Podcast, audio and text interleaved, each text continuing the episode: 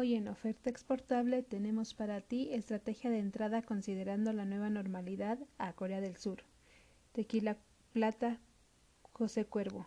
Comenzamos. Corea del Sur es un país que se ha preocupado en gran medida por minimizar el impacto del virus COVID-19. Es por eso que todos sus productos llevan ciertas regulaciones que garanticen que pueden entrar productos limpios y en caso de estar contaminados determinar de qué parte de los exportadores entraron. Por eso para el tequila se piden las siguientes regulaciones arancelarias.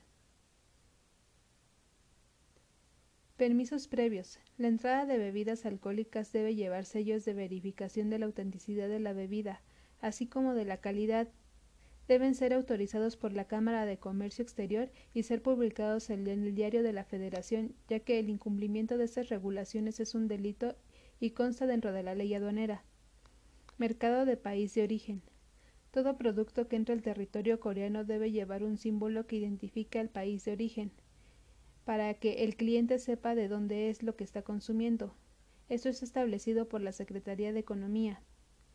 Certificaciones es el documento que prueba la veracidad de la información de la mercancía y debe ser expedido por una autoridad nacional o extranjera.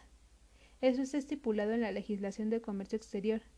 En este caso también se pide una certificación fitosanitaria para garantizar que la bebida esté completamente libre de bacterias u otro organismo.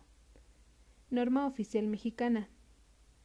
Establece las especificaciones, atributos, directrices de un producto o proceso, esto se encuentra dentro del artículo 40 de la Ley de Comercio Exterior.